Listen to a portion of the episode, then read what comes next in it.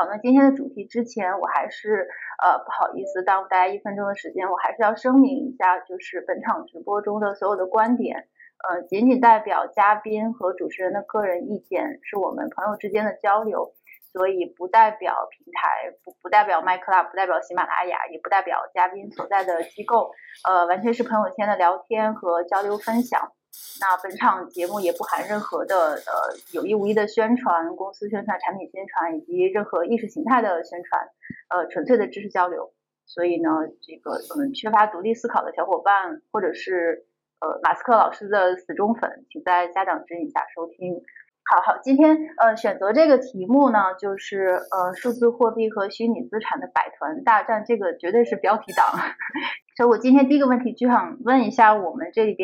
边。最德高望重的银行家，也是强烈谈的校长，这个关于这个主力部队的问题，就是说我们的人行的数字货币，就是数字人民币，它到底是什么？嗯，就是解释人行的数字货币到底是什么。我从一些常见的误区开始问，就是说我们经常在一些媒体上，或者说呃听一些大 V 啊，或者说别的老师们来告诉你什么是呃数字人民币，但是他们的这些说法呢？其实都是有误区的，我就一个一个的来数，然后请各位老师点评一下它到底错在哪，呃，或者是或者是大家的理解是什么。首先，呃，第一个呢就是数字人民币，央行的数字货币呢，它和支付宝和微信没有区别，就是我们现在已经在支付宝或者手机上已经是所有的支付，连就是打赏或者说呃给给一些无家可归的人一些一些资源，就是。也会用这个微信和支付宝，所以它完全是电子货币了。那它其实没有什么区别，这是一个最常见的误区，因为大家都会问它俩到底有啥区别。那刘院长，呃，你给大家解释一下 区别在哪？好的，好的，好的。我我想我我也不是，就像刚才小伙讲的，我们不代表任何组织，所以我本身就不是人民银行的，所以我也不能代表 人民银行来解释说数字人民币是什么。我只能从我。呃，学习到的一些信息来谈我的一些看法。我想，呃，数字人民币呢，呃，说简单了，也就是呃数字化的，或者说呃用加密代码做的现钞，人民币现钞。也就你可以把它想象成是纸币的另一种形式，就是虚拟的形式。那么，如果从这样理解呢，你就比较好理解的，也就是它就是一种现钞。那么，如果说从记账的角度来讲，今后我们这个现金科目里面可能要分成，呃，纸币和数字货币。嗯，这两个实际上是一样的，无非是材料不一样，或者说我们像以前我们纸币甚至还做过，呃，有硬币、纸币，现钞里面有硬币、纸币，香港十块钱的还搞成塑料的，对吧？那么现在我们等于说人民币还有一个数码的，呃，实际上就是这么一个概念。呃，这是一个。第二个呢，就你刚才问到，嗯，呃，你说，呃，更其他的呃老师们、嘉宾也可以随时打败，万一万一刘校长说的有不对的地方，可以啊，对，可以可以，没问题，没问题。就就是呃，我我理解就是说，那我们现在的人民币，我们再说人民币的时候，呢就是有纸币、呃现钞，然后有这个硬币，然后有银行的电子。呃，存款记账货币，对对，记账货币，然后最后是一个数字人民币，数变成了四种人民币。对对对对对对，就是应呃就是这么理解，而且它的性质呢是和纸币、硬币是一样的，就纸币、硬币是一样的，这是一个。那么第二个呢，就是你刚才又讲到了一个，就关于它和支付宝、微信支付之间有什么区别？呃，支付呃，支付宝、微信支付，它只是一个支付工具，或者说只是一个支付通道。它连工具都不是，它只是一个支付通道。那么，在微信和支付宝里面走的人民币是银行的记账人民币。实际上呢，也就是什么呢？我们平时在用的支付宝也好，微信支付也好，这些第三方支付是在银行账户的体系下面搞了一个子账户系统，在也就是说，在支付宝。它作为一个公司，在银行开了一个账户，然后它在这个账户里面给大家开了账户，那么银行呢就省掉这道工序了，由支付宝帮大家进行清算。那么这些钱都在银行体系内，都在银行存款账户上，无非是在支付宝在银行的账户上进行清算。那么也就是说，大家把自己存款账户的钱放到支付宝在银行账户的钱呃账户上面进行清算，所以这个钱依然是银行的记账货币，银行账户上的记账货币。那微信支付也是这样，所以这两个是完全是有区别的。也就是说，呃，支付宝也好，微信支付也好，他们都是在银行账户上在做工作，是代理银行帮大家在做事情。所以这里也可以说一句，他们没有颠覆银行。他们只是帮银行在做事，听出了你这这句话背后的深意。对对，就我我揭揭示了实质，就金融就是金融，把本质讲清楚了。对，确实是在嗯几年前，嗯，就是这个各种颠覆满天飞的时候，嗯，对，没有人听到银行站出来说任何话的，所以大家都觉得人行在这里边，呃，银行挺高兴啊，因为把好多杂事他把承担了嘛。但但是他也背了就不创新的骂名了，就是因为他。就是在在背后就是做的银行，银行支持第三方支付进行这个结算，实际上就是一种创新。但但是他没有宣传，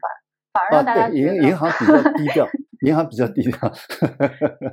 嗯，明白了。那数字人民币呢？就是如果照像您这样的说法，就是说按照刚才您这样的解释，对数字人民币。实际上就是我刚才讲，就是现钞。也就是说，大家如果用使用数字人民币的话，你首先要有一个数字钱包。那么这个呢，由各家银行会给大家发给大家。然后呢，你从银行的存款里面取现，取现呢取到你的数字钱包里面，那就是数字人民币了。那么你再通过你的钱包到处去支付，就是用钱了。也就是说，呃，这个时候呢。呃，这个钱呢是离开银行，是在你自己的钱包里面。那不像支付宝和微信那些钱依然是在银行的账户里面。那么这个钱呢是离开银行的，是在你的账户上进行支付。嗯，所以这是数字人民币的一个情况。那么实际上也就是呃，或者说从另外一个角度来讲，我们之所以要做数字人民币，我的理解就是说，因为随着数字技术的发展，互联网技术的发展，今后。我们数字经济会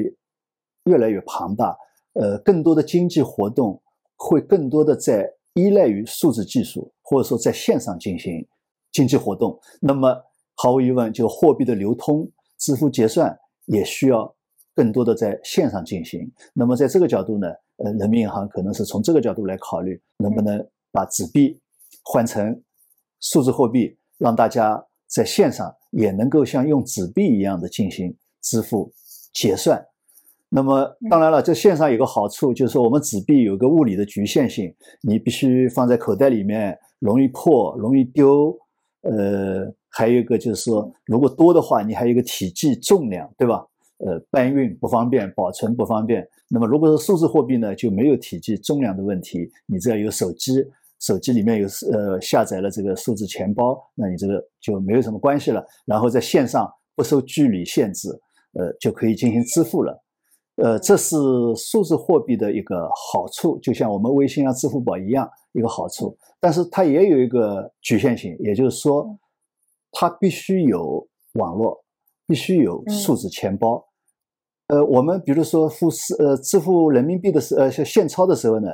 你对方不管你是谁，不管你是什么状态，我都可以把纸币付给你。但是如果说我想把钱付给你小跑。用数字货币付给你的话，必须你也有数字钱包，我才能付给你。你如果没有数字钱包，我不能付给你。这就是数字人民币，如果说要用的话，它的局限性，也就是说，它必须有网络，必须有数字钱包。那么，如果说我给你付给你现钞呢，你有皮夹子，我也可以付给你；你没有皮夹子，我照样能付给你。嗯，但是它的局限是，咱们俩必须在同一个空间下。如果我在成都，你在上海，呃，对对对对，那就不行了。对对对对，所以就说他们两个各有各的局限性。我觉得这个第一个问题您解释的非常清楚，就就我们现在跟支付宝和微信的区别就应该呃差不多清楚了。不知道王老师和这个杨杨博士有什么补充，或者说你们有什么疑问？要不这样，我我我这样吧，抛总你，因为刚才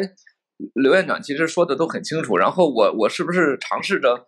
呃，反向来来考虑一下，就是我提三个问题。欢迎欢迎。第一个问题呢，就是说，如果说工行和农行各自给我一个数字钱包的话，那么我打开这两个数字钱包里边看到的钱是不是一样的？是一样还是不一样，还是可以一样也可以不一样，这件事儿蛮重要，对吧？就是如果我们用纸币，我兜里可以只有一个钱包，我不管是从哪个行取的现钞，我都塞到一个钱包里。但是现在变成电子的了，如果我一个工行钱包的 APP 和一个农行钱包的 APP 打打开之后会是什么样呢？对吧？这是第一个问题。我我想这个问题有助于理我们理解央行数字货币它的形态到底什么样。然后第二个问第二个问题呢是说，我们大概率既然是用电子的东西，我总是要有一个密码或者一个什么东西去去管理它，才能够转账，对吧？那么如果我这个密码丢失了、忘了，那我向谁去申请恢复密码？能不能找人恢复？以及是不是人民银行来承担这个责任？说我要提一个申请，人民银行帮我重置一个密码，然后告诉我，这是这是这是第二个问题啊，这是第第二个问题。第三个问题是说，我作为一个电子的货币，我的日常的存储和使用有没有限额？因为微信和支付宝现在很多日常的支付，包括转账，其实都已经有限额了。这也是根据监管规定要求的，对吧？但是我现在从银行的网点提出五百万现金，甚至一千万现金，只要我有足够大的箱子，就像刚才刘院长说的，你有个承重的问题，你你只要预约好，那么其实你五百万、一千万都是可以拿到的。那么现在有了电子的东西。它在存储当中有没有限额？在 A 跟 B 两个人转账之间有没有限额？这个限额又是谁来规定？怎么规定的？所以，我我想是通过这三个问题，其实应该就能够比较好的能够了解到，呃，人民银行数字货币的特点。而这三个问题，我可以说我都没有答案，是因为我最近没有太去研究，所以我并不知道哪一个问题，呃。我们央行数字货币已公开的信息是能够回答的，哪个是不能的？所以我就提三个问题嘛。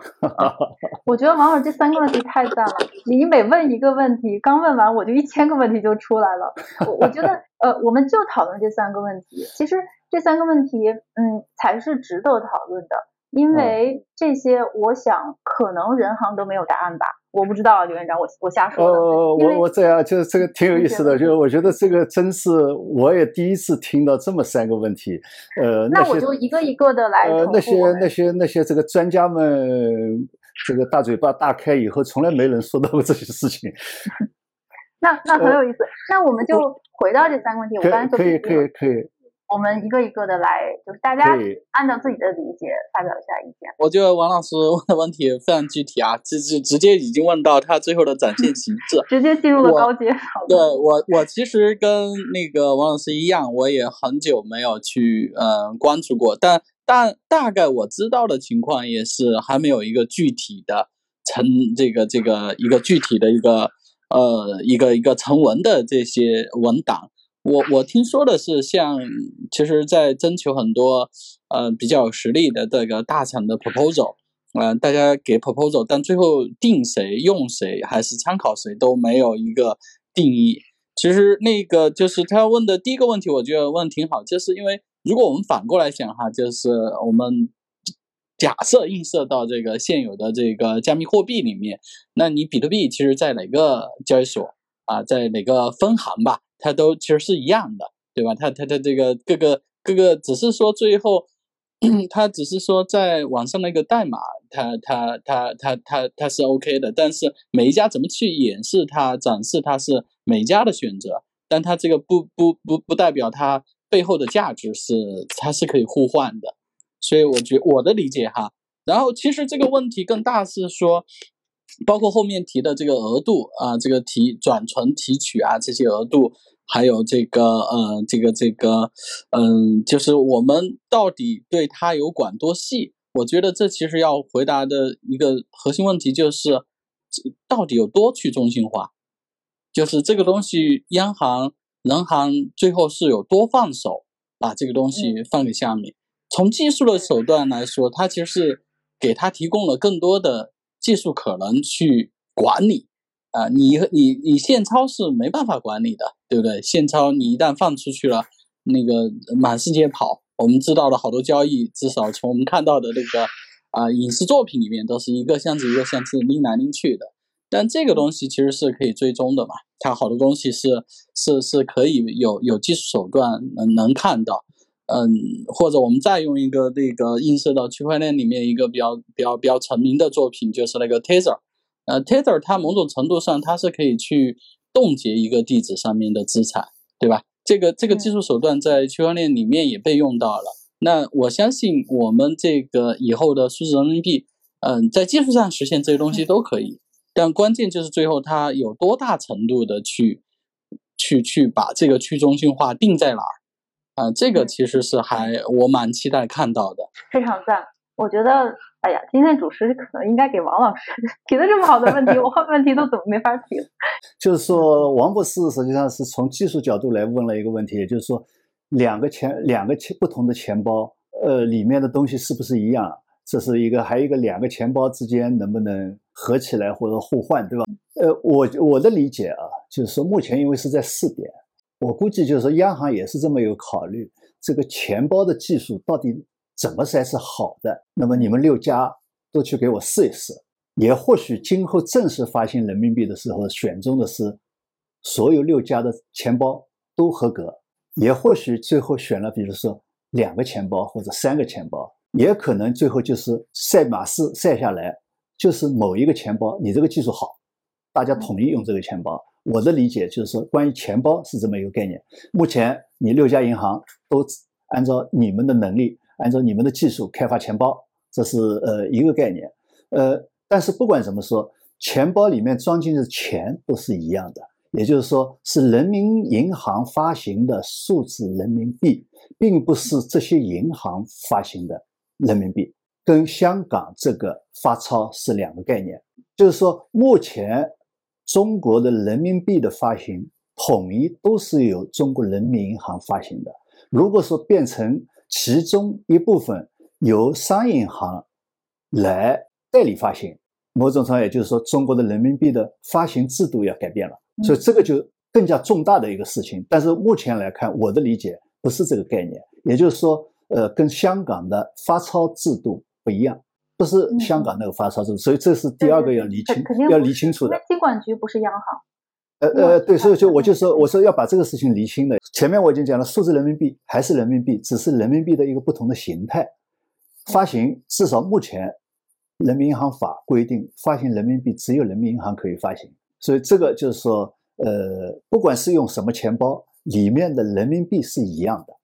那么也意味着里面的人民币是同等的。互相是可以转换的，这是我想要第二个要解释清楚的。第三个要解释清楚的是，我理解今后我们哪有钱包，基本上每个人的钱包是唯一的。或许你可以有一个副钱包，为特殊用于一些特殊的支付的附属钱包，但是这一定是和你的主钱包是挂钩的。也就是说，我们讲以后所谓的大家都在担心的所谓留痕。匿名可追索，追索的就是说，是因为这一张数字人民币曾经在你这个钱包待过。如果你可以有几个钱包，那就麻烦了。所以，所以他就说，目前来讲，呃，我看有这个说法，也就是说，呃，你这个运营机构你必须要做好 KYC，也就是说，你给钱包，你要对你这个客户要了解实名制的钱包。那么我理解今后也就是说，应该是唯一的钱包，那么这样才能够保证可追索的问题。要不然你有太多的钱包，那这个这个就更麻烦了。从管理角度来讲，那就更麻烦了。那么所以我就觉得就是说，呃，不应该是说一个人可会可以会有呃几个钱包。那么但是不管你是几个钱包吧，呃，应该是说你从工行存款户里面取出来。变成数字货币和农行存款户里面取出来变成数字货币，装到你的钱包里面都是同样的人民币，一定不是工行发行的数字人民币和农行发行的数字人民币，这个是。呃，不一样的，所以呃，但是技术上怎么实现，那是技术人员的事。但是我我我我理解的就是说，呃，应该是这个概念。所以还有一个呢，可能我们一些包括就是说这些现在在试点的这六大行的基层行的工作人员，在对外宣传的时候呢，可能一个比较误导性的宣传，把他们自己说成是发钞行了。我认为这是错的，因为现在这个呃，手机屏幕上显示的那个呢，下面比如说有中国农业银行、中国工商银行，那个呢是指的钱包，就像钱包是 LV 的钱包，呃，还是 迪奥的钱包，是那个 logo，不是人民币的标志，上面中国人民银行那才是人民呃这个人民币的标志。所以这个我想，毛主席头像不能换。呃，对，这个这个要区别开来的，就是说我可能是他们这个一些基层行的同志在宣传的时候，呃，有有对外有点误导性的。那么，所以所谓的双层架构，实际上就是说，人民银行是发行人民币，但是呢，它只发行到商业银行这个层面，针对社会大众，包括机关事业单位，都是由商业银行向外发送。指的是这么一个双层架构发行的人民币发行的双层架构，不是说人民币制作的发双层架构。我我简单说一下，就是首先非常同意刘院长的这个想法，因为我觉得这也是我们所有人对央行数字货币的这个认知，就应该说不太可能是一个一个有商业银行还有自己发行权的这样一种东西，应该显然是央央行统一的。然后我说一下我提的这三个问题啊，因为我不知道这样是不是影响了大家对另外两个问题的讨论。呃，没没没关系，没。我觉得因为我第二第二个问题我还没说，就是我想，因为刚才小宝说他要一个一个提的，对，他说一个提没关系啊。呃，对，我是觉得这三个问题非常好的。其实我个人认为这三个问题其实就是一个问题，就是就是就是反映关于所谓数字人民币到底是央行一元发行体制还是所谓的。央行、商业银行二元发行体制的问题，在一元发行体制下，这三个问题是一个答案；在二元发行体制下，那就是完全截然不同的答案。然后从道理上来讲。在二元发行体制下，这三个问题大概都没有什么太好的答案，就是就就是都是一塌糊涂。客观的说就是这样，所以所以所以我是很很认同刚才刘院长说的，就是说首先呃这一定是个人民银行一元发行的体制。然后我顺便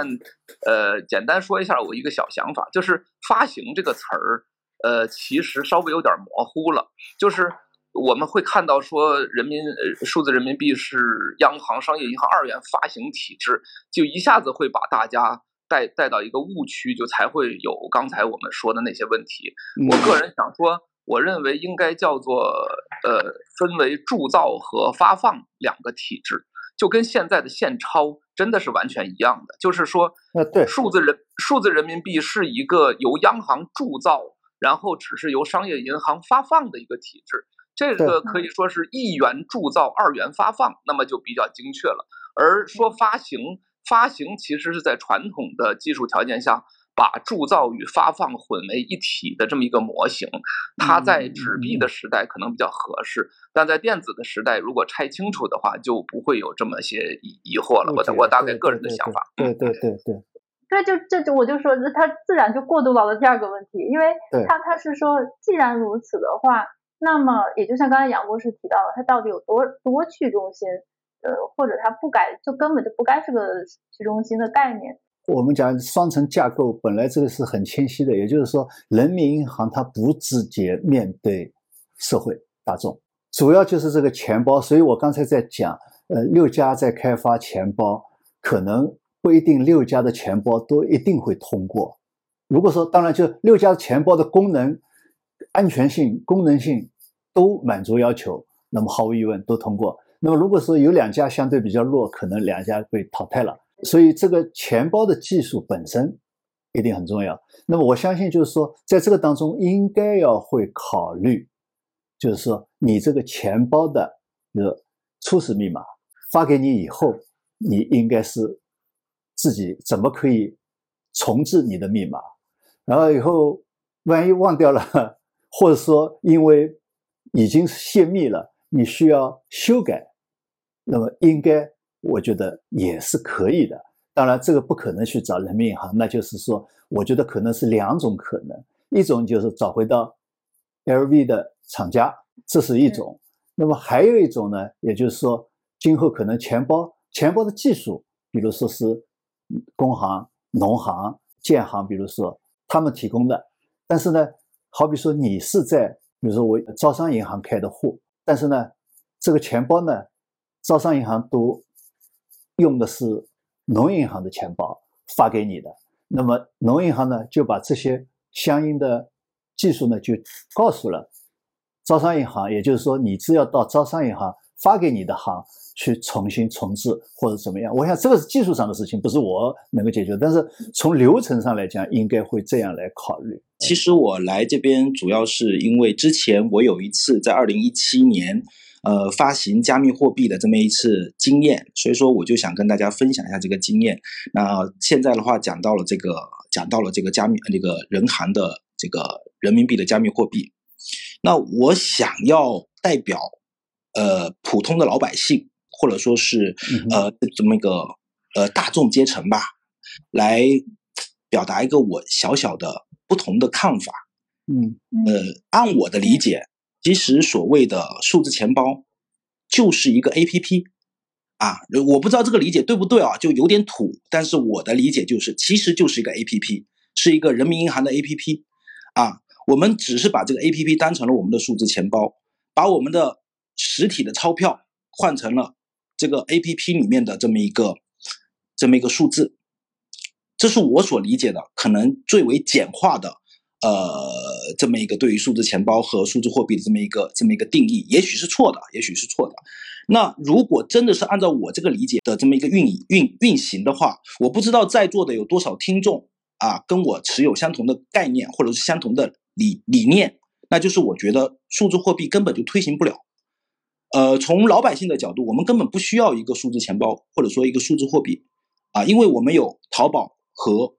呃支付宝和微信就够了。这是两个非常频繁的场景，一个是在商务对接当中啊，你在呃天猫，在在在在在在淘宝，你进行一个商业的交付啊，那个支付你需要支付宝啊，保证你的安全，保证你的信用。那在日常的这种小额的支付当中和小额的这种呃货币的这么一个这么一个呃这么一个交付当中的话，哎，你有那个那个微信作为你的这么一个呃安全和支付呃那个信信用的担保。那其实现代的法币吧，已经我们现在已经是进入了法币的时代啊，早就进入了法币的时代。其实法币无非就是信用啊，背后就是就是信用，要么就是大公司作为你的信用，要么就是政府作为你的信用。那么在整个社会层面上，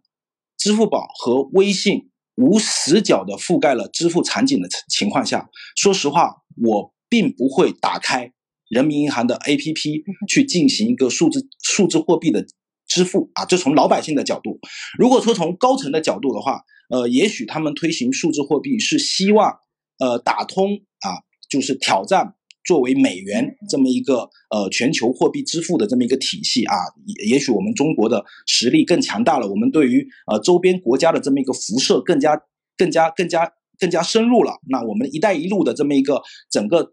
推进啊，更加的这么一个顺利了。那我们可能用我们的数字钱包去在这个小范围，甚至是更大的范围内去推行我们自己的这么一个呃那个贸易的这么一个圈层。但是呃，我我个人是通过这个弗里德曼的这么一个美国货币史里面深刻的了解到，如果说当我们的货币作为一个法币走出中国这个国境之外，那可能不简简单单的是由。中国人民政府作为它的信用担保，很可能会上升到更高的层面，比如说意识形态，比如说呃，这个这个这个呃，你作为一个大国啊，世界第二大国的话，你你所要承担的社会责任啊，那个世界的这么一个义务等等等等，也许你才能够呃，慢慢的推行自己的这么一个支付系统，在更大的范围内。那如果是这样的话，我个人认为，我们的呃数字化人民币也没有到。这个实力，或者说我个人也不认为我们国家需要去承担这方面的义务。所以说，无论从微观的层面还是从宏观的层面上来讲的话，呃，我觉得数字化人民币都比较尴尬啊。无论是数字钱包也好，还是你的呃人民币的数字化也好，那我觉得普通老百姓更愿意去探讨的是，我如何从呃加密货币这块去讨论出，或者说是。逃出我们自己的财富，那如果是数字化货币，我个人觉得，呃，可能老百姓的认知也好，呃，理解也好，跟不上，呃，高层和精英和专家们的理解程度，呃，并没有那么大的呃兴趣，这是我的理解啊，可能相对来说比较的低端。愿各位老师，我完全不，我觉得天老师说的非常非常好。嗯，其实这个应该也是，就我我也曾经跟刘院长讨论过这件事情，就是这也是刘院长其实他他也想一直强调的观点，就是我们一定要知道大家是怎么想的，就是说，嗯，因为当年支付宝和微信它铺开，就是因为大家喜欢用，嗯，我觉得呃这个问题确实是存在的，就是说，嗯，真正数字人民币能够普及，就是说，嗯，其实这个问题也涉及到我后面想问的，但是现在就问了吧，就是，呃，你。你如果你说真的是数字人民币，呃，大家都喜欢用了，然后就像这个微信和支付宝都比他们还喜欢用，那微信和支付宝也没什么存在的必要，甚至银行也没什么存在的必要了，因为大家都直接在银行那边去开个开个钱包。这个我不知道刘院长是怎么看，因为您也一直，我看您之前也写了一些文章，就一直在说，就大一定要让大家接受，这个到最后谁能胜出，还是要看大家的喜欢用。对对。这个我我觉得就是说，刚才柯文讲的有他的一定的道理啊，但是我想，呃，还是从呃从这个现实的角度来看这个问题。我们平时在讲货币，就是呃有的时候有些观念是有点混的，就是说有的时候呢把货币呢当做就是支付，或者说把支付就当做就是金融，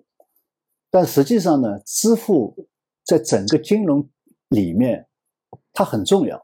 就像我们生活中的水和空气。但是如果只要它在畅通的时候呢，你对它是无感的；但是它一旦不畅通呢，你就会感觉到了。那么这个感觉到当中呢，实际上就牵涉到几个方面的：一个是货币本身，它这个货币可信不可信？就刚才开文讲到，我觉得挺好。第二个，这个货币的数量够不够？流通当中的数量够不够？所以我们讲货币有流通的职能，有支付的职能。为什么把这两个区别开来？就是这是不一样的东西。但是我们有的时候老是把支付把当做就是一个流通了，好像就是一切了。实际上不是，它还有一个数呃够不够量够不够。那么再一个就是在流通当中、支付当中不同的场景当中方不方便。所以这是几个方面的，不是某一项东西单纯来说。呃，我这个就可以替代你了，好像你就没有必要存在了，所以这个是不一样的方面。黄金那么好，大家都共识认为黄金是好的，但最后为什么黄金退出了货币领域？就是因为不仅是因为你的物理体积的问题，不方便不方便的问题，还有一个随着经经济的越来越庞大，交易越来越频繁，黄金作为这么一个有限的物质，你就没办法支撑。这样一个经济体系，所以就是货币不仅仅是货币本身的材质问题，所以数字货币、数字货币，大家都在那里说，我觉得就是因为只是从材质角度来考虑，或者只是从支付这一个环节来考虑，好像它就是可以代替一切的，实际上是不是？货币它还有许多其他功能，不仅仅是在支付上面，所以我想这讲的是呃一个概念，第二个概念就是说。人们对一种支付手段的应用，除了信信任以外、方便以外，还有一个习惯性的问题，还有一个习惯性的问题。比如说，在香港，大家在购物的时候，更多的是使用八达通，小额的使用八达通，大额的使用信用卡。但是，个人之间互相给钱的时候，小额的是给现钞，大额的，比如借钱也好，那是。签支票是签支票，包括一些交费啊什么，往往是用签支票。它这个是一种习惯，有的时候不在于说你一定是方便。那么刚才讲到了，就是说现在已经有了支付宝、微信的前提下面，大家会不会用数字货币？这个确实是有一个疑问的。从我这个做银行的人来讲，我也觉得不一定。我也觉得不一定，但这个不一定不是说一定是方便不方便，实际上就是一个习惯性的问题。但是这个习惯呢，有的时候有可能换一代人就改了，这个也有可能的。所以这个我觉得没有必要把它一定是绝对，你可以去试。那么这是又是一个啊，还有一个就刚才他牵涉到的，可能牵涉到另外一个问题，这个可能是和这一段时间，特别是比特币以后一些专家们的或者说。石石字呃石头旁专家们的宣传有关，呃，数字货币本身和人民币国际化没关系，也和所谓的和美元的竞争没有关系，它只是一个现钞的替代品，现钞在数字领域的替代品，和那个人民币本身要和美元竞争也好，人民币国际化也好，那是整个人民币的事情，而不是说人民币当中的某一个制作方式的问题。所以这个我想要分开来。那如果呃这个我先解释到这里，如果后面还要再讲，也可以再展开来讲。就我就是那个刚才呃刘院长提到有一点啊，八达通那个，我就是提的非常好。就是我也一直在想，其实呃，就是王伟提出嘛，就是我们这个钱包是不是监管？我最初的想法跟 Ken 说的有点像，就是我随便拿个智能手机，我就能开个钱包，那岂不是人民币骗满天下跑，对吧？你你这个这个不这很自由吗？因为从技术上面已经被其他的加密货币已经实现了啊，我们现在只是有多少的去把这些权利给控制起来拉回来，技术上面这都不是难题。但其实有一点我一直觉得就是很难做的，就是八达通其实它是一个，呃，我我我其实很想问刘院长这个问题，就八达通它是一个单离线的系统。就是就是我其实很想知道人民币数字数字化人民币能不能做到这个双离线的，就是就是基本上两个手机碰一下啊，两个手机之间转不用上网就可以可以可以可以可以做到这个。可以，去年年底在苏州已经实现了。哦，已经实现了啊，那那这个 OK，那这个就是在没有网络在没有网络的前提下面，两个手机之间没有网络信号之间，两个手机之间就可以。OK。那那对那这个我觉得还是是一个很大的进步。从这一点来说，就是对现有的这种支付方式和这个便利程度，至少在技术上面走了一大步。我觉得就是这是应该讲是数字人民币的一个很大的特点，技术上的一个很大的特点。嗯嗯嗯嗯，那那那那那那挺好的。我我我还是觉得。嗯，它的出现，这个我们现在不太好判断，就是说它到底有多多多有用，或大家有多愿意去用它，或者从习惯上怎么改变。但是如果说它有一定道理的这个技术的进步，它总能找到它的一个应用场景。呃，从这点来说，我还是觉得，呃，代表了技术的这个推动推动我们这个呃生活了。嗯嗯。是的，是的，因为人民币毕竟还是跟我们日常生活密切相关嘛。呃，我也是同意刘院长的说法，就是现在其实我们不要把它联想的太远，就是它要帮我们这个干掉美国、干掉美元，就是 实现人民币的霸权。这个其实是跟它是不是数字数字形态是没有关系的，而是看其他国家对于人民币的接受程度，以及它在贸易中的这个结算占比的程度。对对对。如果说。他现在全全全国不是全全球大部分国家都愿意拿人民币来买东西，就是都觉得美元没救了，我就是想要人民币。那那你人民币就算是纸币，它它也是可以变成就是对呃走出去的，对对嗯，但但但但如果说呃数字人民币能够嗯就是从技术层面把这件事情变得更简单，那那也有一定的推动效应，嗯。就没想到这个第一个话题讲了这么久，看因为数字人民币确实是 我我能再补充两句吗？可以可以可以可以啊，可以是是是随便谈的不？我觉得刚才谈论的这些有有很大一部分内容，我说的不太好听啊，不好意思，就是稍稍的有点 off topic，就是关于如果扯到信用啊什么人民币国际化那个事儿，那真的完全不是 CBDC 的目标，所以所以那个牵牵扯货币的起源本质以及。信用的东西讨论三另外三天三夜倒是可以，那然后关于所谓数字人民币能不能推开的问题，我就补充三点。第一点，到现在为止，微信支付也不能在淘宝里买东西，支付宝也不能发红包，所以我们不能认为一个新的工具好像就被现有的东西占领了格局，它就不能改变啊。我们一方面讨论的说数字货币未来，包括比特币、以太坊这么难用的东西，它都能代表未来。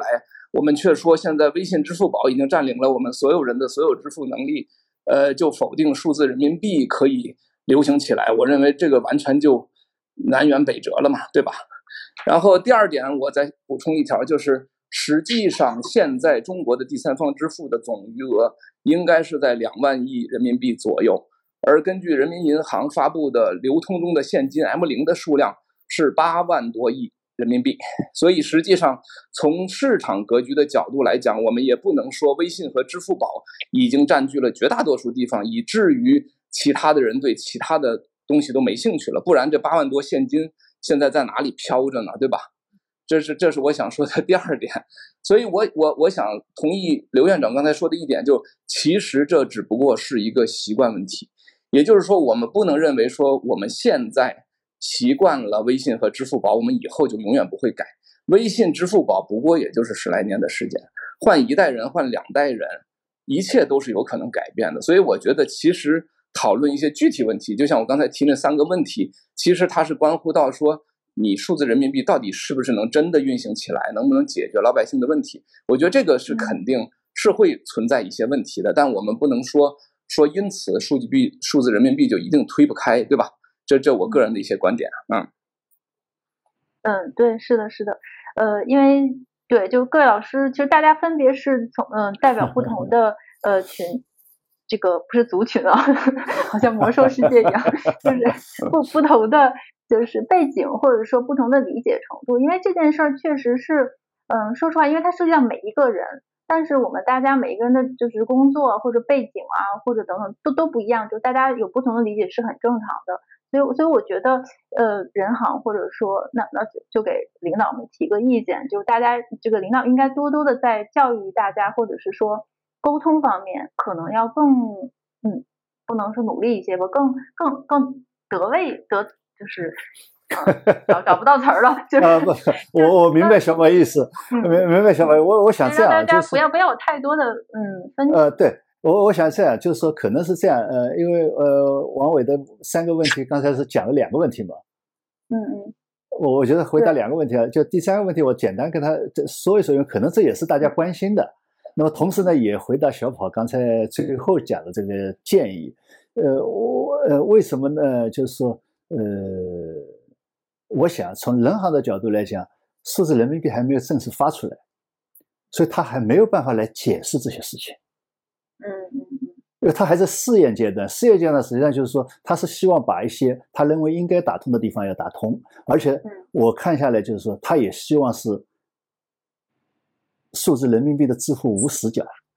也就是说要避免像刚才王伟讲到的。在淘宝上面不能用微信支付，也不能用其他第三方支支付方式支付，对吧？在微信群里面你也不能用支付宝进行支付。那么也就是说，作为一个法币，应该是都可以的，任何情情况下。所以我觉得就是说，一个现在试点，我看是在各个角落里面都要试到。所以最近这一段时间，比如说支付宝、微信也在上数字货币的系统，那么。实际上也就是说，在你的淘宝和支付宝，呃，这支付宝系统和微信系统也要让数字人民币畅通无阻。我觉得这是，呃，那解释解解释一下为什么现在他没有去来说一些细的，因为还没有正式发出来，他没办法解释，这是一个。那么还有一个就是王伟讲到的第三个问题，也就是说，呃。我从存款转到数字钱包里面这个限额问题，我觉得呢，就是说，这就跟我们现在现金是一样的，因为你是自己的存款，你要取存款，这个是没有问题的，这是没有问题的。但是呢，会碰到一个，也就是现在反洗钱的规则。那么反洗钱的规则，可能就是说，你如果是大额转数字货币的时候，呃，商业银行会做一个。呃，小小的审查，一般也是我们一般情况下我们也不知道的。实际上，商业银行会看一看你这个钱是不是正常，或者说你大笔的钱进来，这个钱进来是不是正常？这个从反洗钱的角度会做一个审查。但是一般来说，是你的存款该取出来那是没问题的。那么既然你已经取出来了，在你再付给我，付给其他人，这个这个转，这个是你们自己的转，银行是看不见的，人民银行也没看见。我我觉得应该就是这么一个情况。嗯，好，哎呀，我我下次再再再找时间再 继续，呃，再再开开一场房间，我们继续。对对，我觉得这几个问题其实还有讨论的余地，不过是不是时间有点紧？嗯，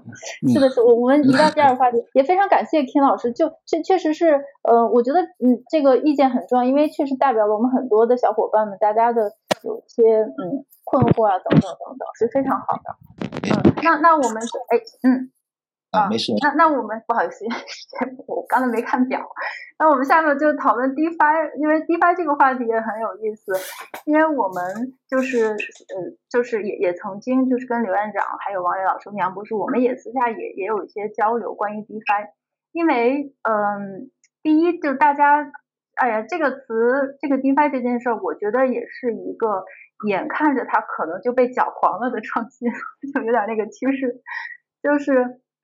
因为 DeFi 呢，这种去中心化金融也是从去年开始突然就火了，嗯，但是我觉得真正能理解它到底是个什么什么东西，或到底是个怎么回事的，应该呃也是人不太多的，因为它经常是跟，哎呀，好巧不好又跟着比特币和各种币、狗狗币啊就就起来，一起起来，然后还有什么，嗯，这个流动性挖矿，反正就是很乱，嗯，但是呢，我想说我最近的一个经历啊，就是。啊，其实也不是最近了，有持续了半年左右的时间。就是我会跟一些 VC 朋友就是聊，然后呢，这些 VC 朋友呢，就是已经其实很明显，从去年开始就强烈的关注 DeFi 这件事儿。他们甚至就是不太就关心这个币价，但是他觉得这个 DeFi 有可能是在嗯区块链领域，就是第一个真正的，就是说能够有一些呃完全不一样的，就是能够呃。提升传统金融，或者说呃金这个金融运营的不同的有这反正是一个新的想法，所以这些 VC 们他们都非常关注这件事儿，但是他们大家所有的问题，呃问到最后都问这个那 DeFi 会不会取代传统银行？就是它会不会把整个银行都取代了？如果说我们直接用 DeFi 用这个智能合约，那那还要银行干啥？大家直接用代码就可以了。对，然后呃，我之所以今天想讨论这件事儿呢，其实呃，我觉得他现在就是大家呃媒体上或者说主流的观点对他的呃评价是比较中肯的，呃，并不是说像有些虚拟币那样就已经是非常是忽悠了，然后一些泡沫已经很大了，嗯，就是甚至包括我们国内的很多，比如说财新，他也出了一个专门的专栏，专门讨论 DeFi 这件事儿它的发展趋势，呃，所以呢。呃，我就想请今天的老师们，呃，因为有有两位老师是专门是做 DeFi 的，嗯，然后王老师和杨博士，就是想请你们和刘院长这个辩论一下，因为我知道刘院长有不同的意见，就是，对，你你们能不能给大家就简单解释一下 DeFi 到底是个什么？然后呢，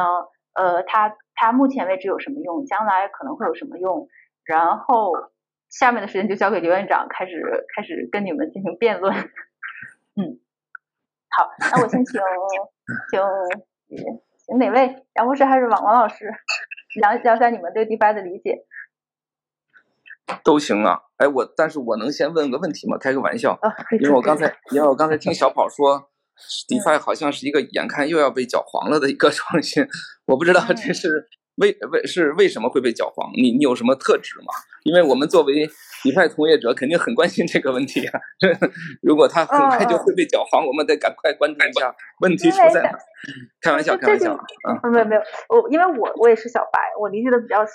浅。但是大家呢，嗯，就是一般关心 DeFi 都关心那个流动性挖矿，或者是说，呃，就是他他会大家都想要这个，比如说 DeFi 一些新的应用的。他们的币，比如说 Uniswap，呃，就是大家好像对这个 Uni 他们的币更感兴趣，而不是说对这个 DeFi 它到底是干嘛的感兴趣。我不知道理解对不对哦。明白明白明白了，嗯嗯嗯。那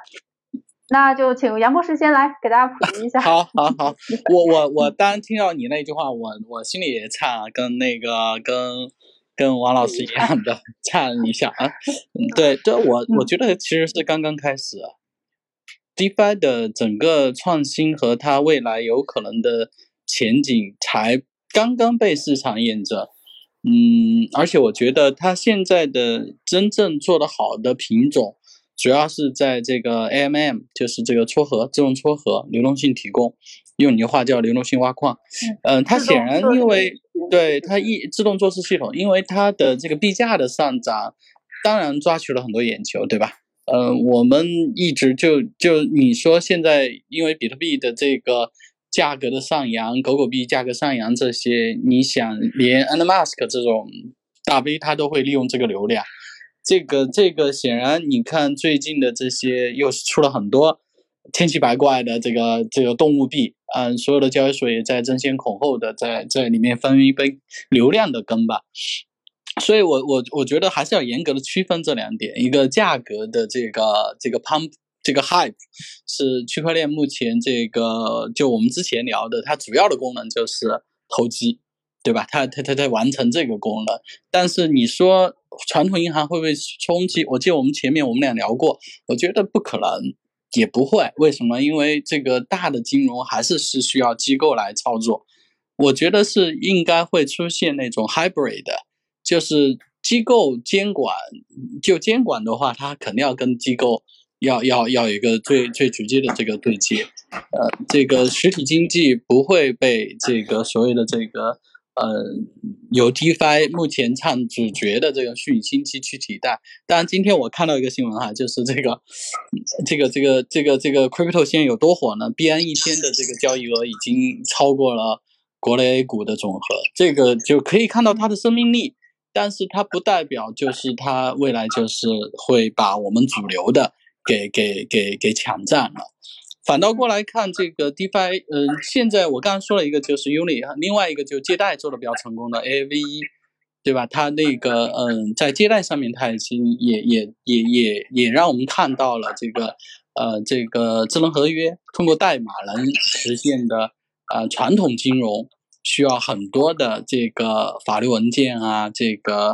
嗯监管设施啊这些来保证的交易，DeFi 上面也开始在实现。所以我自己觉得，嗯，像我刚才听那个王老师给我介绍，他们在做期期货啊，在做一些 DeFi 的开发，我们自己呢在做期权的这个 DeFi 的开发。我所以我的呃我的认为呢是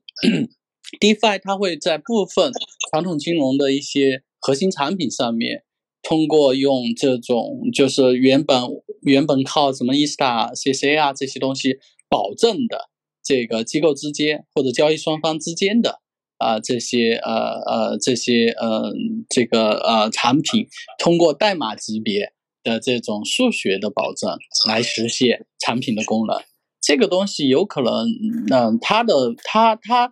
它基本上大家就是不就是有一个钱包地址就可以干很多。啊，就可以实现很多传统金融的这个服务了。啊，这个东西，呃，对区块链是一个极大的推动。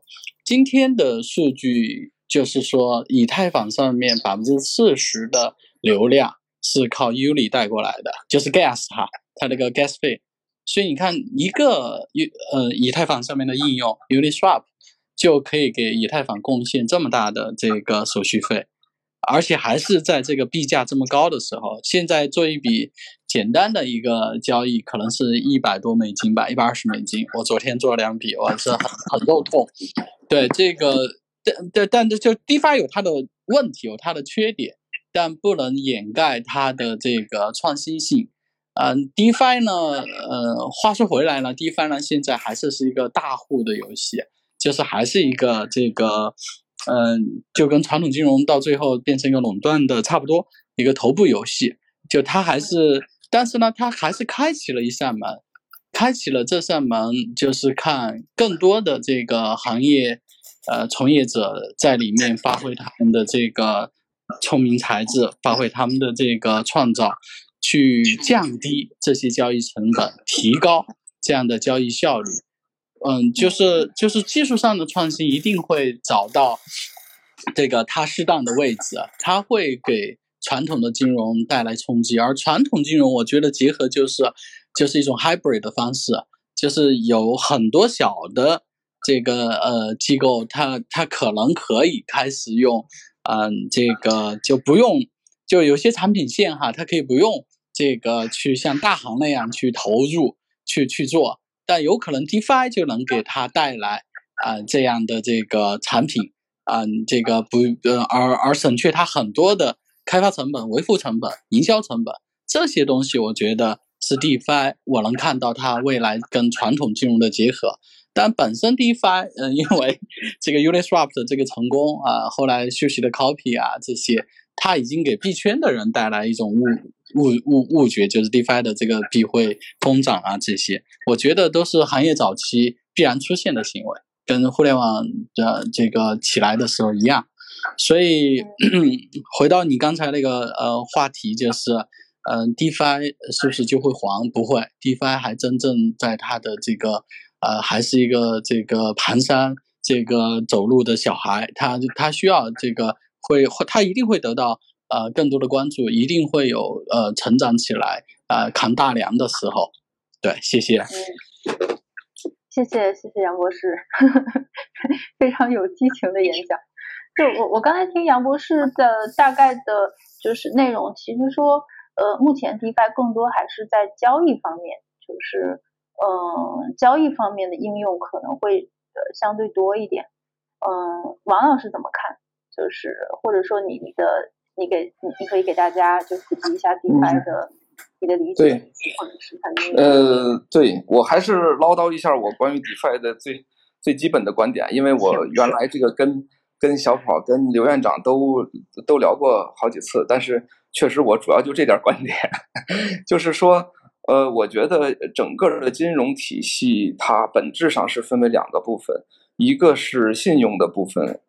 一个是计算性的部分。信用性的部分呢是负责货币的创造，当然也包括回收。也就是说，它负责创造这个世界上的货币，那或者是创造信用，其实本质上都一样，因为呃现在的货币都是信用货币嘛。而这个计算性的部分呢，它其实负责另外很大的一部分，就比如说我们日常的转账，甚至包括抵押借贷，因为你有抵押品，然后定期需要清算，包括我们说的所有的交易，比如说你买卖股票，像 Uniswap 这样的东西，它本质上其实都是一个计算过程。对吧？就是说，它并不创造信用，它甚至不需要人去参与。这样的计算性的过程呢，其实最终一定会被计算机全面实现。那这其实就是 DeFi，呃，未来发展的一个大的趋势。而我们经常说的 DeFi 不能替代银行，我认为是它不能替代银行的创造货币的那个职能，因为 DeFi 目前而为止也不做这个事儿，而且智能合约程序其实也做不了这件事儿，或者说不适合于做这件事儿。那么，所以这里边我想从信用性和计算性的分野，我觉得就要比说 DeFi 能不能替代银行要清晰一点。所以我的观点是说，DeFi 其实真的是整个金融体系的一个大的未来，是因为金融体系当中。呃，我不敢说具体数字，因为这个真的没概念，这个这个想法也比较新。那就是说，如果整个金融体系当中百分之八十是计算性的部分，百分之二十是信用性的部分的话，那么其实那百分之八十，我认为乐观的角度讲，最终一切都会被 DeFi 化，或者至少会被区块链和智能合约化。这是我对于 DeFi 未来发展比较有信心的一个地方。所以这也是也也可以呃回应很多同学，就是说像刚才杨博士说的，就是我们肯定要把 DeFi 能做什么和它现有的这个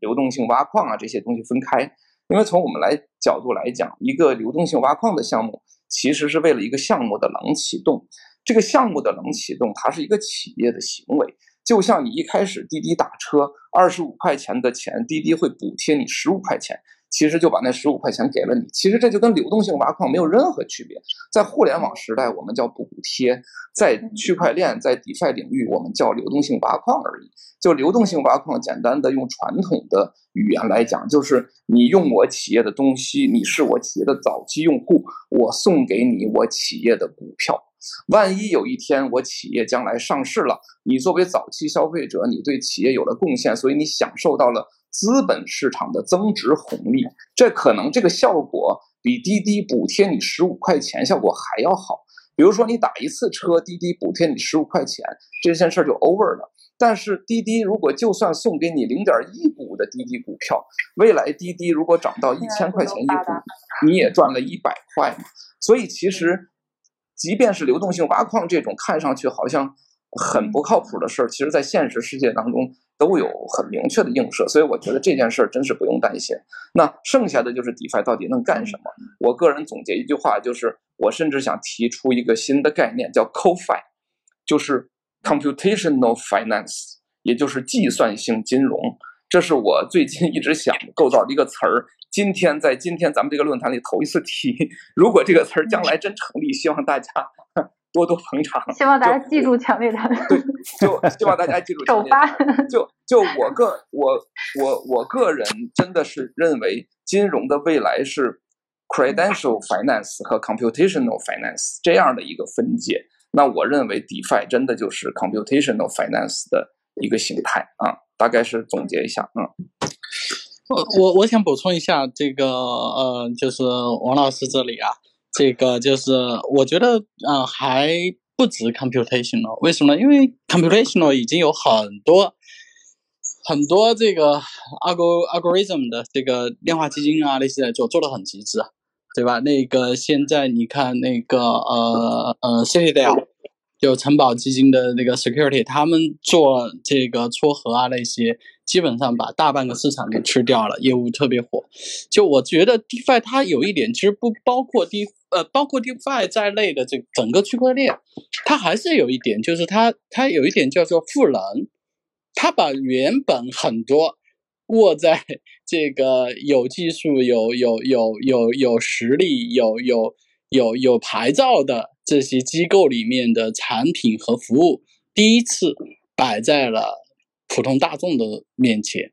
而这个准入门槛是非常低的。我的我我不是说他现在交易手续费啊，交易手续费这个是 ridiculous，应该有人来想办法解决。嗯，这个我们也在解决。对，就是说从他的这种嗯，就是就是从这种你基本上就是通过你的一个钱包地址，你你就可以发起，呃，你可以可以可以跟对方跟任何。这个需要需求方啊，这个供给方和需求方的直接的一个对话，而所有的规则，嗯，都摆在面前，就告诉你，你进入的就是你得你得到的，就是你目前这个进入的这些规则范围内的结果，你没有任何的其他的歧义。这种执行是一种强执行，它不像传统的这个呃嗯金融交易里面，如果一旦出现什么问题，会有什么仲裁啊。啊，之之类的，除非我们遇到一个这个传不可抗拒力啊，什么呃，比特币这个网络或以太坊这个网络出现出现问题，但这个基本上概率也是很小的。所以我觉得，除了 computation 的话，它更大的一点，我我自己的理解啊，这个王王伟，你觉得有你你可以可以可以去想，就是我觉得他还是是把这个门槛降得很低，呃，实现了从中心中心化的手里到了。到了网络上，高大上投行产品平嗯，我补充一下啊，可能是因为我们以前没交流过，我不知道小跑和刘院长是否有了解到，就是其实你刚才所说的一切，就是我所描述的 computational finance，也就是说，关于准入，关于 A 和 B 之间的交易，他们的达成，本质上都是一种计算行为而已。这种计算行为的达成，本身就通过计算就可以了。是不需要通过，比如说准入，需要非得有个投行，非得有个这个这个交交易机构，所以才会出现像 Uniswap，它用一段代码就实现了超越 Coinbase 这样的这个这个交易系统的这个交易量的问题。也就是说，我说的 computational 是一个广义上的。不是指的那个什么，比如说量化的那种计算，对，就是咱咱们理解，我我是之前我们俩这是第一次，对我们头一次下来聊，就是我们作为其实完全没分歧，说的是一回事儿，一样的，就是我说的 computational 小到一笔转账，它其实就是个计算过程；大到无数的 Uniswap 的交易，它也是个计算过程。所有就是我们经常说那句鸡汤话，就是所有可计算的一定会被计算。对吧？所以所有的计算逻辑一定会被代码实现，不需要人的参与。那这是一个最终极的 computational finance 的一个场景。我想这两点其实我们的看法是一致的，对的。嗯，对，看法非常一致。那现在有问题了，那冠名权将来给谁啊？万一这个概念真的火了，真的成了一个理论，属于强烈谈。开玩笑了，开玩笑了。我们做做做好自己的事儿就行了。嗯嗯，对对，两位其实都是专注做自己的事情，但是我觉得刘院长现在内心活动是应该会有不同意见吧？就是我觉得刘院长应该是不会觉得这个 computational 或者是万物皆可计算性，或者是说。他不知道，刘院长自己来发表意见。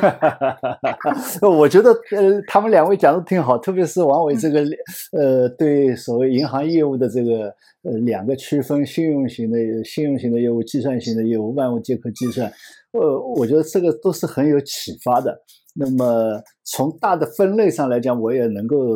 理解或者说同意这样一种分法。呃，把一些业务这个做归类，但归类以后。因为有的时候我们可以这么说，就是说，呃，你把一些终极的问题讲透了，有好处。但是终极的时候，终极的结论有的时候放到放回到我们现实当中，有的时候是不是一定能够完全这样？那是我觉得是又是一个概念。就好比说，我们有的时候讲生命的终极目的，我认为只有两条。一个就是你这个个体生命的尽可能的延长，第二个就是说你这一类生命的不断的延续，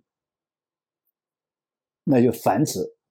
但是如果说我们都把生命归结着这么两句话的话，好像就没啥意思了，对吧？所以我们讲人生还要有意义，就是说我就讲，就是有的时候把终极的东西讲清楚非常好，但是回到现实当中的时候，我觉得是要。现实问题，现实对待，这是一个。第二个呢，就是说，作为一个像技术，它可以在哪些领域应用，是一个概念。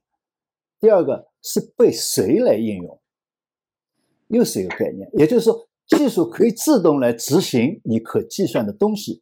但是谁把这些可计算的东西交给你技术来执行，又是一个层面的概念。那么这里面就牵涉到小宝在一开始就讲到的一些观点，认为说能不能替代银行？那么也包括就是说，呃，后来王伟也讲到说百分之八十是计算性的业务，那么就百分之八十的业务以后都可以用 DeFi 来替代。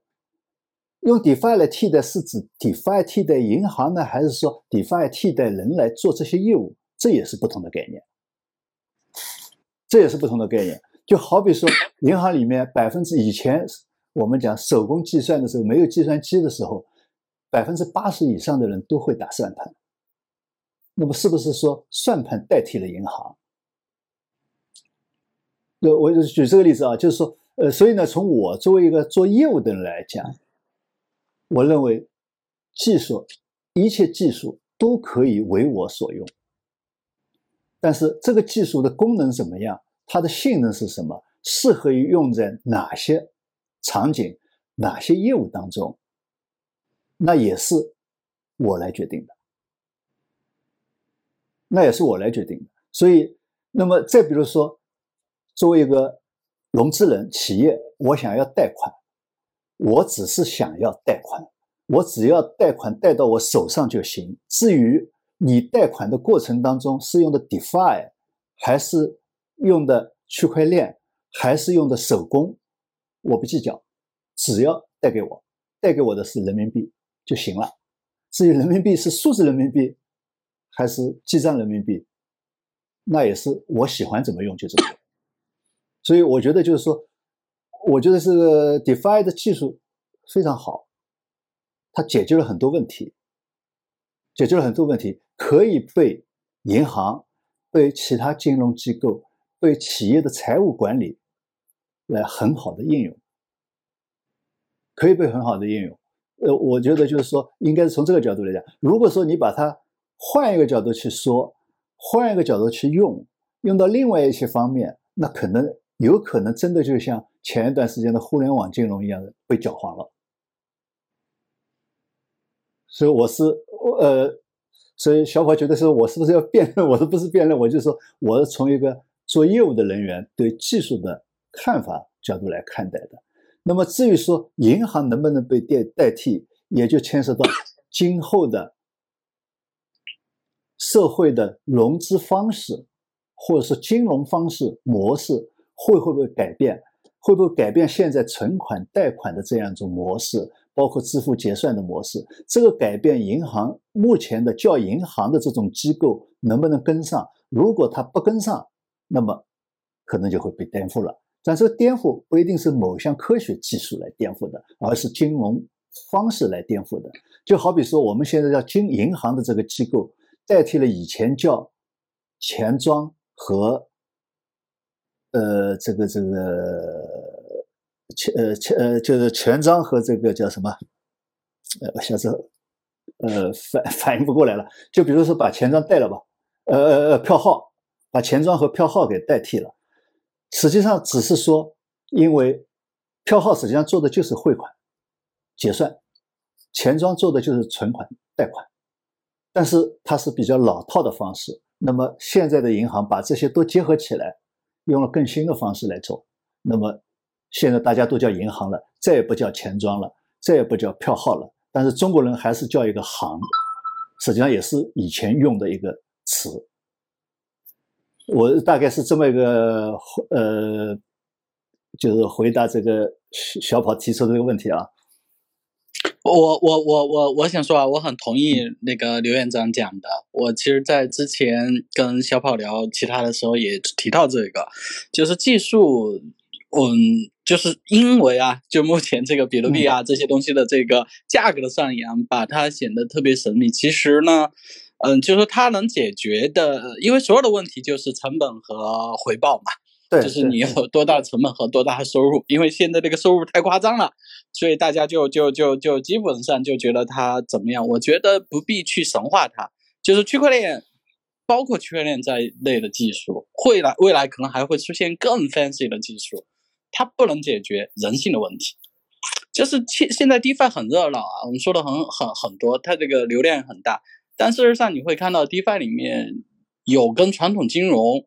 最后一样的问题，就是我说的头部玩家在 dominate 那个市场。基本上，你表面上听上去你是把门槛加降低了，很多人来玩，但是因为它那个信息更公开、更更透明，所以有很多人更善于利用这一点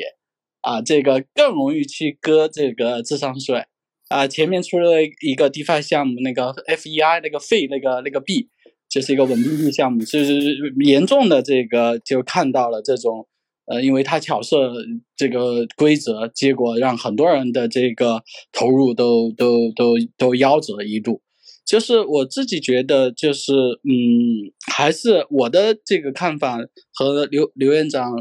很像，就是我觉得是应该会出现。这个 hybrid 的这种比较叫做呃，叫这个叫做呃综合体，就是我有呃我有这个传统的这些机构的该有的这些呃这个呃功能，有它的这个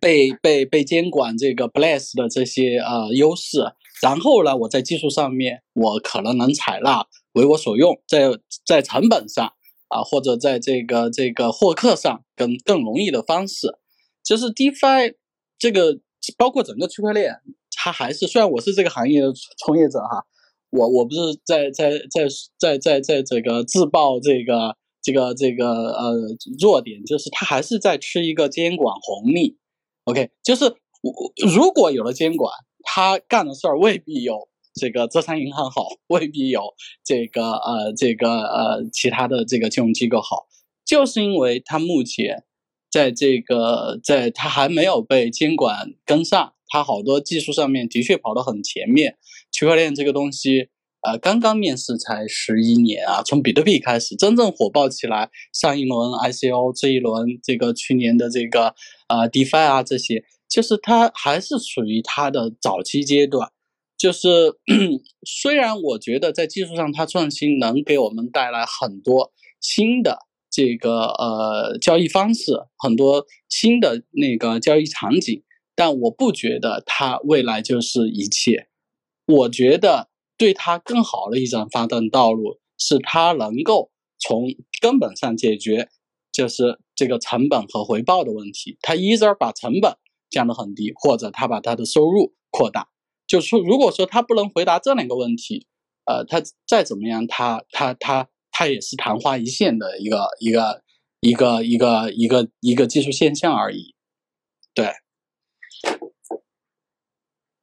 我非非常赞同这个杨博士刚才讲的，就是说一切技术最后在应用当中，实际上就是一个效率和成本的问题。如果不能解决这个，实际上这个技术再奥妙也没有用。这是一个。第二个就是说，刚才杨博士也讲了，首先我想顺便也讲到一个问题，就是大家都特别在意所谓去中心化不去中心化。我觉得作为一项技术，不要把它意识形态化，就是说好像政治正确。只要是去中心化，就是正确正确，呃，政治正确的。那么这里面又牵到一个，为什么我们要去中心？实际上，中间环节和中心或者中介，这是两个不同的概念。那么这个里面又牵扯到刚才实际上杨博士也讲到一个信息公开化和信息对称的问题。实际上你刚才讲在 DeFi 上面，你的信息更公开了，是更公开了。更透明了，但信息公开和透明是不是一定是信息对称了？我我觉得这个里面我们可能有一个误解。我认为的所谓信息对称，是因为双方对这个信息的认知程度，大家都是在一个 level 上面，这个时候才叫信息对称。你比如说法律，所有法律都是公开的，我们每个人都能够看到所有的法律条文，但是我们为什么要请律师？因为对这个法律条文的理解上，对法律条文的应用上，我的 level 不在律师的这个 level 上面，所以我要请律师。所以在 DeFi 上面，你的信息再公开、再透明，你进去的你这个人是菜鸟，你永远是被人割的，永远是被割，不可能所谓的信息对称。那么就产生了刚才杨博士讲到的出现了。本场金句，杨杨博士刚才讲到的现象，也就是说，总是那些头部在割韭菜。那么实际上，头部本身就形成了重心，头部本身就形成了重心。所以我觉得，就是说，我们在宣传这个当中，可能有很多似是而非的一些观念，呃，误导了许多呃同学们。所以我这就补充一下啊，就我刚才杨博士讲的这个，我再补充一下。嗯，非常非常赞！就本场出现了很多金句，王老师，我看你又想开了麦。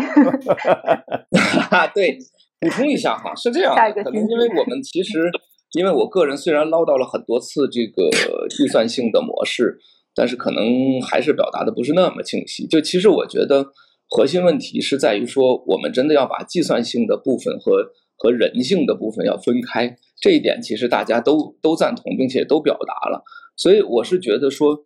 计算性的过程它就是个客观的要求，它这个东西跟人性是没有关系的。就是呃，我们刚才一开始已经提到了，就是我们要把 DeFi 这个行业能干什么和流动性挖矿和割韭菜和币价暴涨要给它区分开。恰恰币价暴涨、FOMO、割韭菜这些其实是人性的弱点。但它跟计算性是没有任何关系的，对吧？在 DeFi 里，这对，这个对的，这个非常对。所以，我们每一个每一个动作，它是计算性的，就是计算性的。比如说，我我想举几个例子啊，但我不知道是不是时间有点长。就是说，那第一，我们讲上次那个 GameStop 那件事件，对吧？就是说，呃，大家去炒作，呃，那那个那个 GameStop 那个破股票，然后把它抬高到四百块，然后后来带头大哥又抛了，他自己跑了，可能一些韭菜就。就落在那儿了，那这肯定是人性的这个部分。你再用 DeFi 也解决不了这个东西，DeFi 照样可以把 GameStop 炒炒成四百块，然后呃带头大哥跑掉，然后剩下的韭菜还在那儿。那个跟你在哪里交易其实是没有关系的，对吧？但是我们想另一件事情，就是中间不是有 Robinhood，它中间停止停止这个 C 端操交易这件事情嘛？这个小跑应该很熟，对吧？那么这件事情是什么呢？就很多一开始的阴谋论者认为说啊，这是不是 Robinhood 跟华尔街勾结，对吧？然后让散户不能买，然后借机砸盘。其实不是这么回事其实是因为 GameStop 跟监管机构、跟交易所之间，它是不是监管机构啊？就是跟结算中心之间是一个 T 加二的结算模型，对吧？T 加二的结算模型导致结算中心不可能实实时知道每一个散户的交易，所以要下单就必须要。Robinhood 去交三十亿美元的保证金，那么这这其实这件事情其实是一个来自于上古时代的落后的计算模型所导致的，但是我们却看到。这个落后的计算模型导致的恶果是让所有的散户可能遭受了重大的损失，而实际上，如果允许实时交易，也就是所所有的下单都变成实时或者准实时的结算，实际上就不会出现这个情况。再出现其他情况，就像我刚才说，带头大哥仍然可以跑，那是你们人性的部分，但不会因为一个落后的计算基础设施而导致你们出现最后仍然怀疑是人性是阴谋论。对吧？这其实是两件完全不同的事，所以我是，对吧？所以我是觉得说，我们现有的金融基础设施其实是有大量的这种来自于甚至一百年前、两百年前那个时候没有有效的计算体系而构建的一种基于信用的，不管是基于托管还是 T 加二结算的，其实是一种基于信用的模型，去实现了一个本来是一个典型的计算过程。那这一部分其实普遍存在于我们的现有金融体系当中，而这一部分的颠覆不一定是说是现在市场上这些 DeFi 玩家去颠覆，银行照样可以发展出这样的区块链网络，或者一种基于加密的一种准实时结算的网络来解决很多这样的问题。就像 Uniswap，就像我我刚才说的，其实我认为，如果真的 DeFi 有价值的话。我们真的应该好好去认真对待央行数字货币。央行数字货币其实就是在这条道路上向前迈出的重大一步，就是它以一个有效的计算性模型来去解决支付这样一个本质上就属于计算的过程。而微信和支付宝恰恰是基于信用托管的，给我们开二级账户的这个模型。从未来。趋势的角度，我还真的是认为，类似于央行数字货币或者是区块链的支付手段，是会颠覆微信、支付宝的。当然，这可能是一个漫长的过程，因为微信、支付宝它掌握互联网端的 C 端的流量和交易场景，这是它的强强大之处。但是，不代表说。它是一个有效的一个计算模型，就我认为，在微信和支付宝这个 level 上，他们其实都不是一个真正有效的计算模型，所以最后才会有央行不放心，他们一定要把他们的账户托管到网联等等等等一系列的事情，其实都在是为。以信用模型去实现计算模型这种传统的方式去买单，去付出的代价。哎哎，王伟，我还是还是想问一下啊，因为那个就是嗯，就是说你刚说了一些东西都挺好，就是有可能这个实时的这个交易，瞬间的 P to P 的这个互换就能解决我们当时的这个 GameStar。这个传统的这个 margin 这个系统可能有有些落后，但是我还是有在想，就是说，嗯，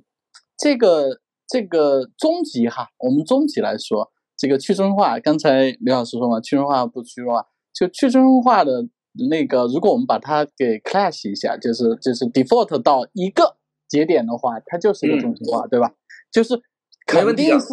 一个节点能干的事儿，所有节点 干的不如他干得好。如果只是一个简单的计算的话，那显然是一个一个节点干得更好啊。那那那为什么我们还要用区块链呢？啊，不会。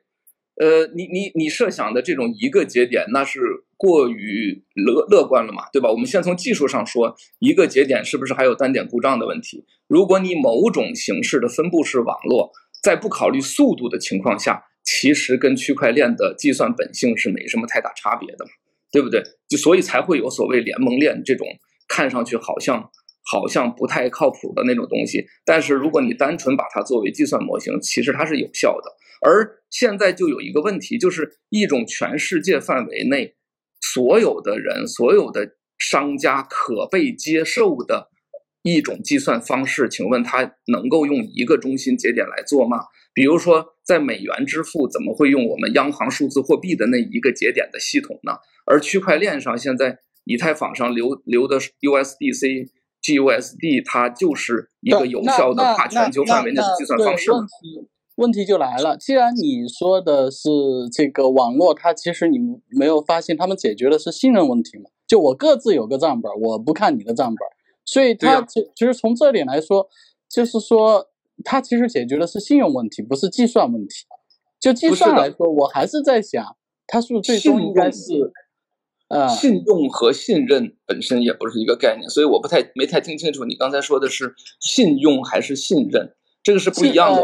呃你比如说信任，信任，我说的是信任，就节点，就信任大家信任其实是在计算范围内的事情。你比如说，你就是我们说的多节点，就是比特币最早原生防双花，就是这个意思嘛。你说你转给我五十块钱，这个转账动作就是个计算活动，但是这个计算有没有真正的发生？比特币解决的是对于这个计算结果是否真正发生了的信任问题，而不是解决说你说你下个月还能还房贷的这个信用问题。这就是我想关键指出的，就是计算性的特点，它是跟信用对立，不是跟信任对立。因为信任你是有个 target，就是你信的是什么，你信的是这笔转账，那么你信的就是一个计算结果。所以区块链保证了所有人对这个计算结果的信任，所以它是个计算过程。呃，那那我想问你啊，就是在你这个多节点上面的这个这个账本是不是一个算法是不是同样？当然是喽。那为什么我一个节点的效率会会不不就是我们抛开如果说不解决信任问题，我们只解决计算问题的话，那为什么我一个节点不是最好的呢？那还是那个问题啊，因为我们这世界上不会有所有人都信任一个节点呀。比如说，很简单，如果是美元和人民币这两种货币，请问哪个节点负责它的信任？是中国政府会同意，还是美国政府会同意呢？呃，OK，所以我我再 refresh 一下那个那个问题哈，就是说，呃，其实我们呃这个就是你刚才说那个计算，呃，计算金融就是通过计算哈，就你强调的区块链的计算，如果是呃 DeFi 的计算的功能的话，其实它它是也能够通过计算把信任的问题顺便解决了，是这样对对吧？对的，对的。OK，它其实强调的的不是信任问题它的计算能力，强调的是它的信任的那个能力了。取决于你怎么定义信任。我刚才举个例子，就是嗯我信任你转给了我五十块钱这件事儿真的发生了，还是我信任你下个月可以还给我五十块钱？这完全是两件事。区块链当然只能解决前一件事儿，不能解决后一件事儿，对吧？对我，我我我同意。其实，其实我主要想就是听听起来，因为我们俩第一次交流哈，因为这个 计对的，对的，金融，对的，对，就是我可能好多东西本质上是一个看法，可能还是应该大家是一样的，类似的措措辞不太一样。反正我自己觉得啊，就是区块链其实是个效率蛮低的东西。如果单纯从计算来说哈，我我一直这样想，可能我对计算这个字眼儿用的不对。它其实更大的是通过这种网络效益，通过这种降低门槛，通过这种各个人各方都来参与，它其实解解决最重要的问题是安全，就是所谓的这个信任或者信用。但计算这部分不是它的强项，就我字我从我啊字面的理我解我我知道，你你的这个观点，我也可以说也同意，也不同意。其实我想说的观点是这样，就是有些计算过程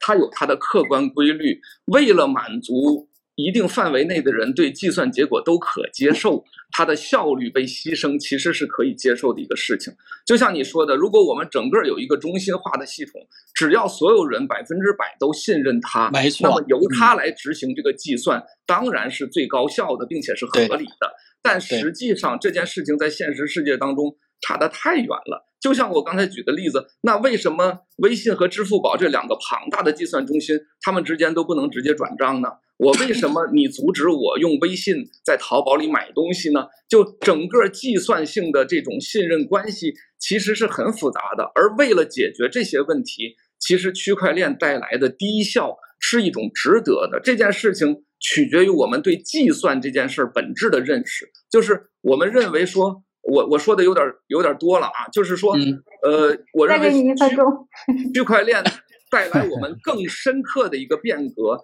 其实是我们把一定的权利让渡给了计算。这个权利其实就包括，比如说一秒钟就要得到响应的权利，对吧？就我们我们其实整个的人类社会有了计算机以后，我们不断的向计算机进行妥协，包括我们说的所谓关于人工智能将来会不会战胜人，同样也有区块链将来会颠覆什么样的金融体系，其实是我们在我们的权利跟计算模式之间的一个平衡，这个平衡很大程度上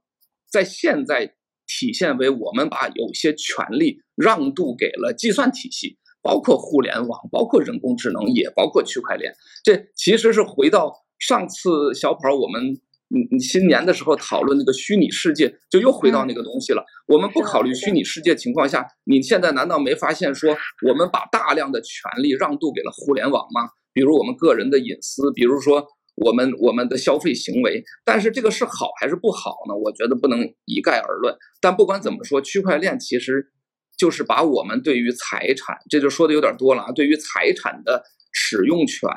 支不支配权，甚至是确认权一部分的让渡给了计算机，和我们让渡给工商银行和我们让渡给证券交易所，其实并没有什么特别本质的区别。我是想从这个角度来表达，就是说，明白，明白计算的关系。对，其其实我我我我我就再补充一句，我觉得那些东西就是呃，我我自己啊，如果我去理解，我就是说，其实是。就我我们之前强调过一个概念叫强势有权，就区块链的确是把我们很多的财富从原本的这个网络里面现有的这个金融机构网络里面给呃第一次成功的给剥离出来了。但你说的是我们把它交给了这个计算机，我我们的理解呢是它其实是被你的那一串私钥通过技术保证了，这个这个这个是没有人可以，除非他 torture 你，否则的话没有人可以。可以可以可以从你身上拿走的，嗯，对，我我们再往下说就到三体世界了，就是面壁 人的。不好意思，我真的得再补充一句，我我真的得 再补充一句，其实我觉得这这这件事儿，呃，完全反映了人跟计算机的关系。就刚才杨博士说的那个，我们把一个资产从一个中心化系统当中剥离出来。其实我是不同意的，因为当他在一个中心化系统的时候，恰好还有人帮你来记录，有人帮你来确权。而当你把它转移到一段代码的时候，就像我们说的，当你把密钥忘了之后，你的财产都没有了。那么，请问财产这件事情的定义，几千年来它是不是属于人的？而如果现在没有了密钥，就意味着你没有了财产。请问我们是不是改变了财产的定义？等于是你把财产权这样一种权利都部分的让渡给了计算机，所以这其实是一个很深层次的一个问题。我觉得这个问题可能将来要怎么解决，那那那可能要很久。但我是觉得说，这其实一切都意味着。我们从人的权利向向一种计算体系的一种让渡和妥协，是这么一个意思。嗯，我打断，我要打断了，因为本来想留留点时间给听众朋友们问问题，但我觉得这个讨论实在是太精彩了。我我刚才其实有点有有点内疚，我我打断了刘行长，呃，刘院长的呃讲话，本来刚才应该打断你们两位的讲话，但是你们。呃，就辩论的太精彩，我就就听进去了。但但我觉得，其实这个话题啊，今天就就真的是太深了。没想到就是谈到这么深。其实我可以完全再开一个新的话题，就是把呃这个就跟第四产业连起来了。就我反而觉得这是一个必然的过程，就是说我们一定会转向部分权利或者说部分生活都向虚拟世界来转，这是一个不可逆转的趋势。我我个人是这么觉得。所以在那个世界里，我们要重新建立治理模型，重新建立信任、信用等等等等，计算和计算机的关系等等，这是一个非常大的话题。但是，就跟你在魔兽世界建建一个呃，这个我没玩过魔兽啊，就是在这个电电游世界，嗯，完全建立自己的王国一样，很重要深入。所以我们就把整个的话题呃，再开一个呃，找找一个新的机会来来聊，嗯。但其实我觉得刚才这这个嗯，你们的讨论给了我一个非常呃强烈的想法，就是其实人文是非常重要的，就是文史哲，尤其是哲学，因为大家刚才有很多的辩论和讨论，其实就是这个语言哲学，反正就是因为这个定义没有定义清楚，就导致了我们对这个世界观或者是我们就某些事情的理解会有偏差，或者说呃冲突等等，所以说呃。哎呀，这又上升到哲学层面了，我还是打住吧。我我能补充一句吗？不好意思，我这个还想说两句。好，好吧。其实表面上的刚才的争论，呃，可能也烘托一下气氛吧。但是有一点上，我是特别完全都认同，呃，刘院长和杨博士说的，就是我想这是我们共同观点，就是我们要把计算和人性的东西分开看。就像当初所谓古典学派和凯恩斯所呃争论的那句话一样，就是。古典学派说从长远来看这样做是不对的，凯恩斯说从长远来看我们都会死。所以说，当你面向人人的选择的时候，其实答案就像刚才刘院长和杨博士和我们以前聊过那样，其实那个选择是很明显的，因为我们人的寿命就这么多，我们到底让渡啥不让渡啥，其实我们自己早就想好了，所以未必说我们一定就是就是说，我认为 DeFi 是金融的未来，不代表说真的就是一切都让渡给计算机。我觉得这反而真的是我们每个人都都都要去考虑的问题。说完了，不好意思。好，非常非常好。哎呀，又又让我想讨论奥派那个 哈耶克的比赛，下次下次。好，打住。好，我我我们呃微微的留留点时间给大家问问题，呃，还还是结结束一下。那那今天本来呃就是延长的时间，然后就结束一下。但在最后结束，我想请各位嘉宾再说最后一句话，就是说我想让你们评价一下，就是芒格，嗯，前段时间芒格对比特币的评价。嗯，就是呃，用一句话或两句话就说你们同意为什么或者不同意为什么就就可以了，我们就结束。呃，就是他的原话是啊，不是我我不是原话，我记不清他的原话了。就是呃，前段时间在在他们这个年度的股东大会上，就是芒哥说，呃，评价比特币是一个非常反人类文明的东西，他痛恨比特币的成功，但是他觉得这是人类文明的对立面。呃，然后呢，我就是大家谁准备好了，谁就先说，就是一两句话，说你的你同意或不同意，然后为什么？然后接下来我们就五到十分钟的时间给大家问问题。嗯，呃，我觉得我不同意芒格说的这个话。嗯，呃，为什么呢？我不认为比特币本身作为一项技术，包括中本聪开始的一些设想本身是违反人类文明的。嗯，至于被后面应用的是不是违反了人类的文明，那是另说。所以我觉得这是一个概念。第二个概念就是说，呃，比特币是不是已经成功了？我觉得现在也不能下结论，因为只是说它现在价格高了，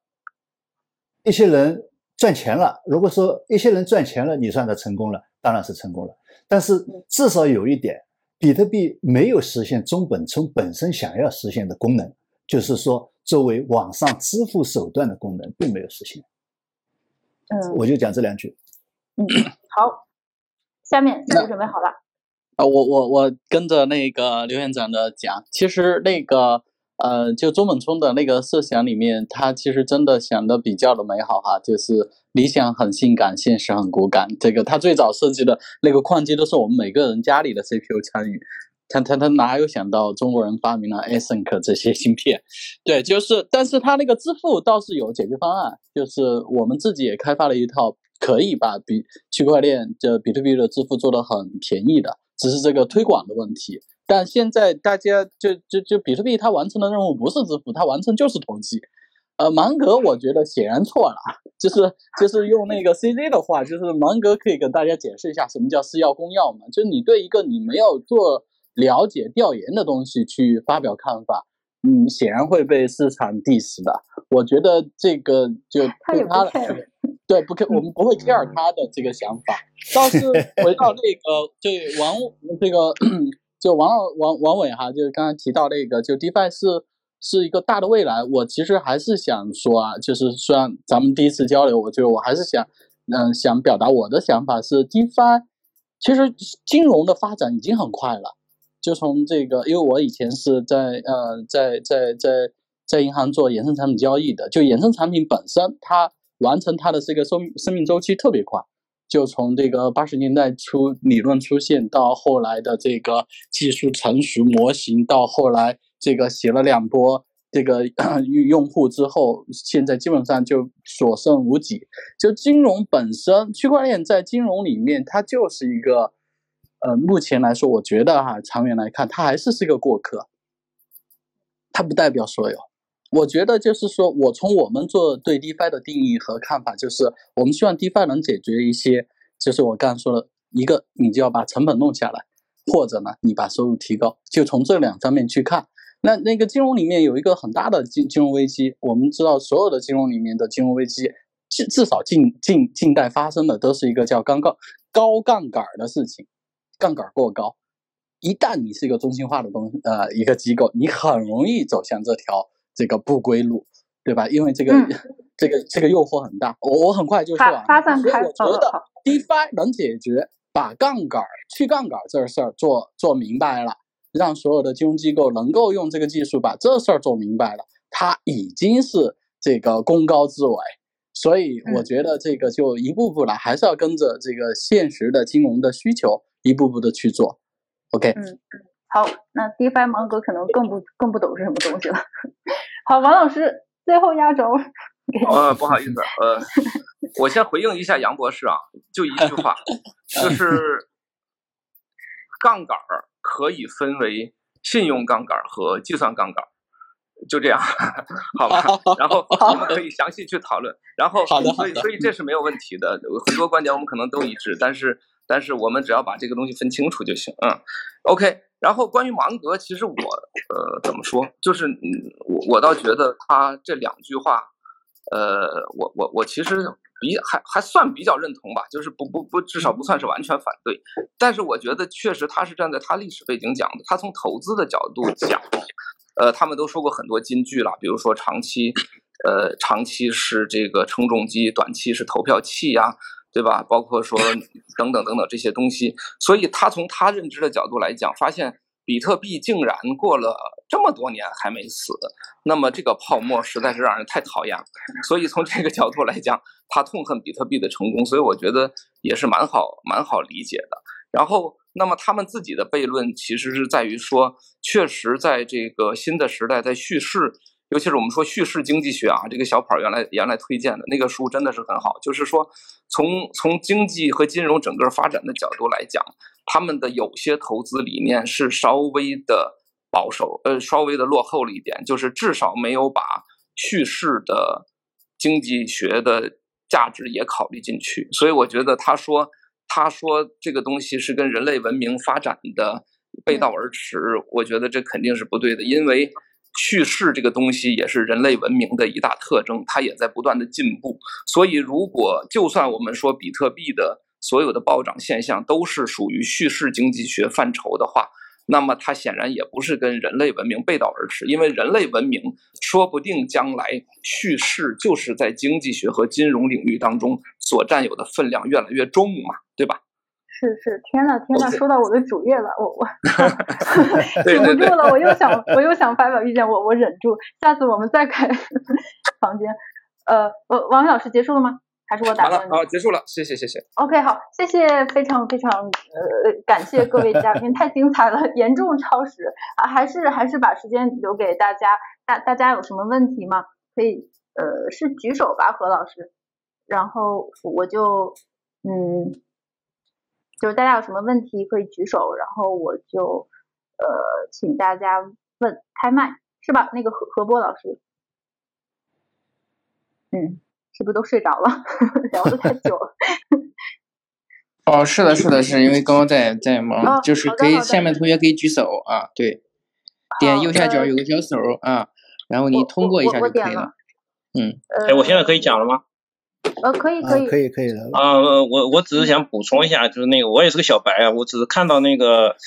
呃，就是那个数字钱包里面，其实它有一个服务协议，大家第一段讨论那个问题啊，很多在那个服务协议里可以找到答案。比如说，它这个什么钱是人民银行发行的，它不是什么商业银行发行的，然后这个数字钱包是它的什么所谓的运营机构，就是这些商业银行来管理的，等等，它有很多条款，你可以仔细看一下。其实很多问题那里都已经是个给出答案了。嗯，您是说啊数数字人就做这一点民币吗？人行对，的，数字人民币。对对对，数字人民币的它那个每一个呃数字钱包里面，就每一家那个银行的这个数字钱包里面，它其实都有，都有说明估计应该是一样的，一个一个一个服务协议对对，啊，那个里面其实说的很清楚了。嗯，好，非常好。我我建议我们大家仔细回去读一遍，然后我们再来第对，二场关键。是都没开钱包，没抢到钱包。啊，你们都还没开啊，这对的，我我觉得挺好的，因为其实我我问这几个问题，就是想带出来说，他肯定是有答案的，对吧？就是我们没看。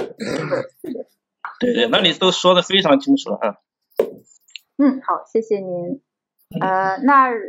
下面呃，我我不我不会等一下，呃，下面呃，嗯大家还有问题就直直接直直接讲话好有有有那位戈顿 Hello Hello Hello Hello，Hello，好的好的。啊、大家好，大家好，呃，我我也是一个小白，就是刚刚说的那个芒格跟巴菲特，呃，两个老人家，他为什么讨厌比特币的成功？我也有两句话想说，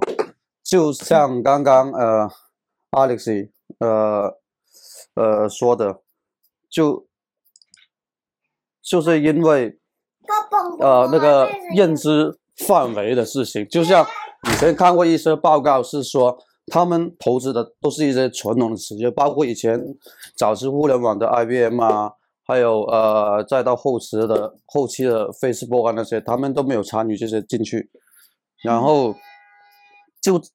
其实我也是一个在这个圈子里面呃做投投资也好，投呃投资也好吧，嗯。就是也是看不惯最近死币啊、嗯。狗币啊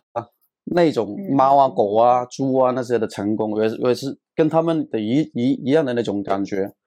嗯嗯，一样的那种。那那个我觉得鄙视他们的 成功呢，鄙视他们的成功，因为他们真的是一种非常无理的成功，它跟比特币是有区别的。就啊、呃刚刚呃刘院长说的，比特币它的呃开始的愿景，愿景它有支付这一块，支付这一块现在是它因为它的网络拥堵啊，还有一些手续费，呃一些某很多很复杂的问题存在。我又想听一下杨博士他的那个支付产品是一个怎么去解决这个市场的这一个痛点啊？我的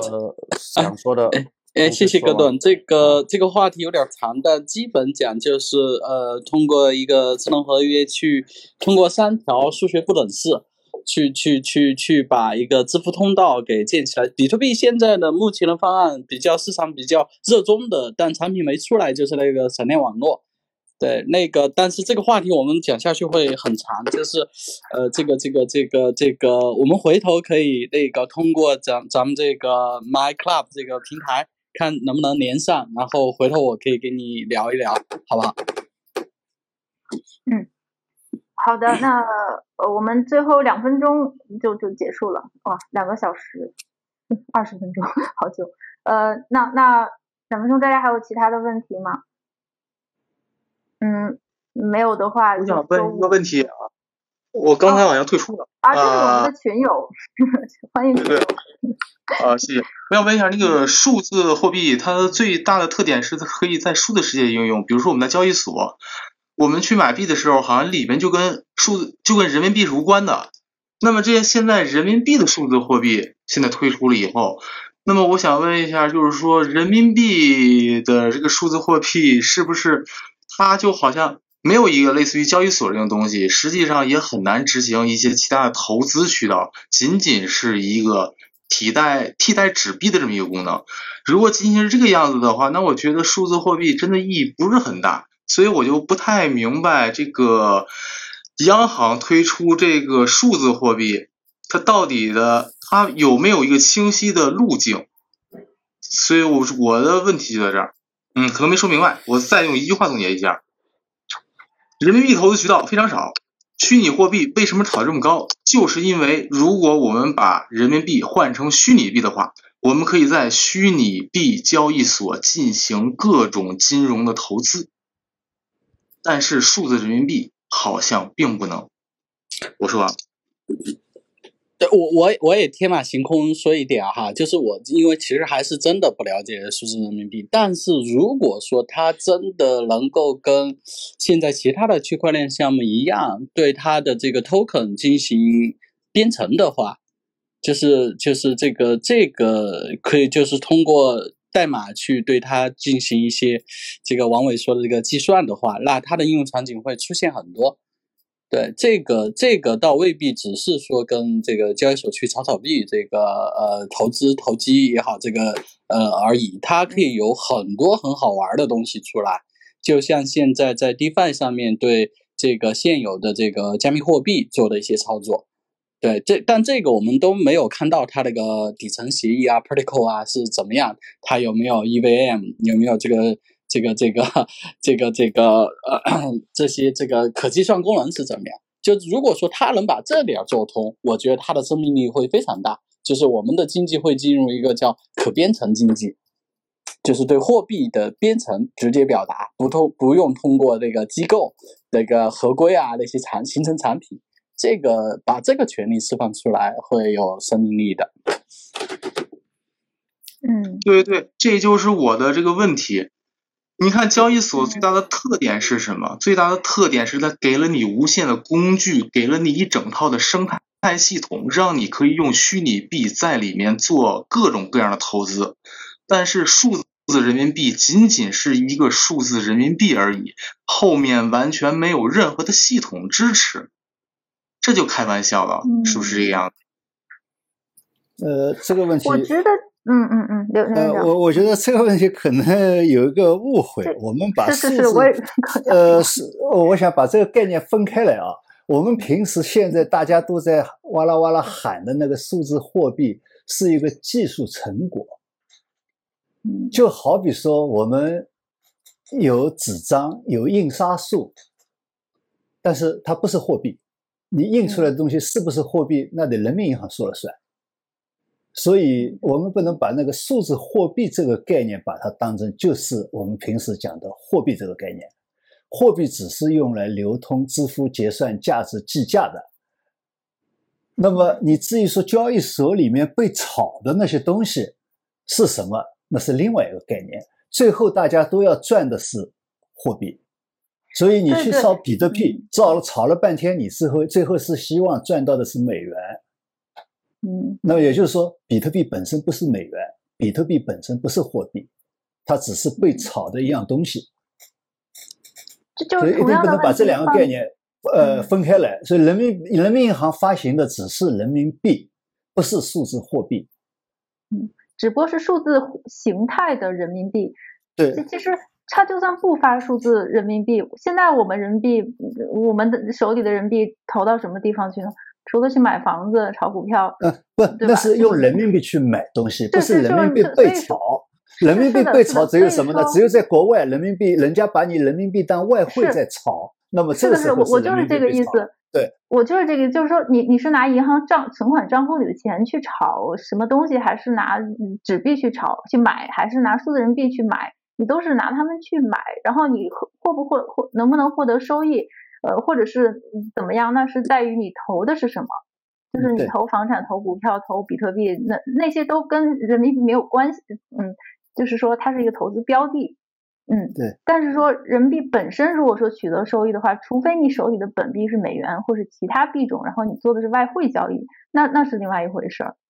对。所所以还是建议这个呃，央行的领导们就是多多跟大家沟通。其实我觉得现在今天本场讨论的最大的一个感触就是沟通太重要了。我能不能再加一句？就是说前面呃。可以吗？最后一句，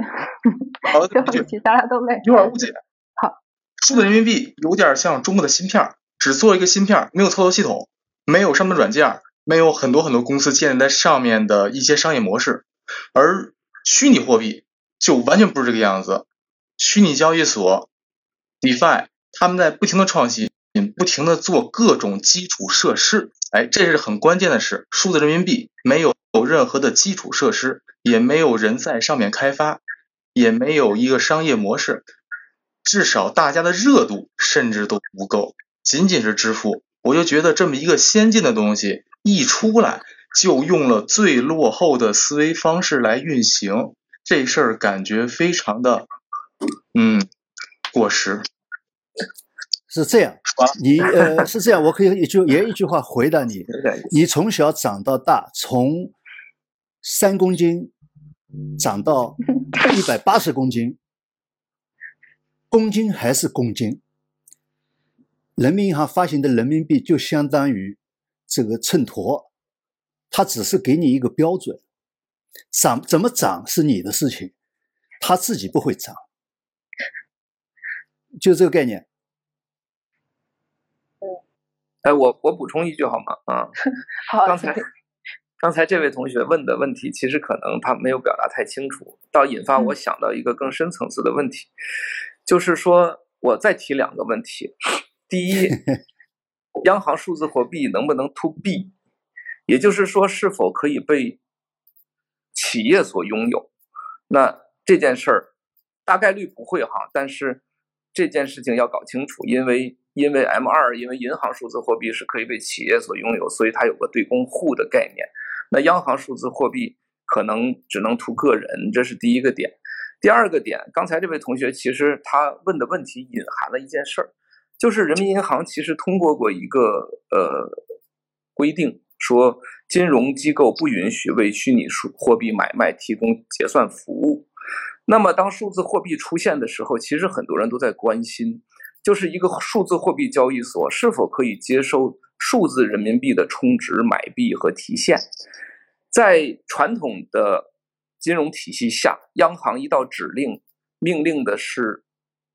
银行和支付机构这样的信用主体，命令他们不能被不能这样去干。但数字人民币是一个计算性的一个产品，它就是一段代码，一段密码。那么在这种情况下，人民银行关于支付清算机构不得为虚拟货币提供交易结算服务的命令。在人民数字人民币的层面能否获得执行？这个刚才跟我刚才问的能否有对公户，也或者说企业能否持有数字人民币，以及甚至我说刚才最早提的那个问题，就是一个人一个实体持有数字人民币是否有上限、有限额？比如说这个人有几十亿的数字人民币，这种可能性是否存在？所以我认为，其实这这个问题。是一个很重要的问题，也属于我们对呃央行数字货币关注的一个问题。因为我知道有太多的人，他会早就想到这一点，就是一旦央行数字货币没有在这方面有任何实质性的能力的话，这件事情马上就会发生。刚才这位同学其实隐含着包含了这方面的内容。嗯，呃，我我我我来解解解释一下啊。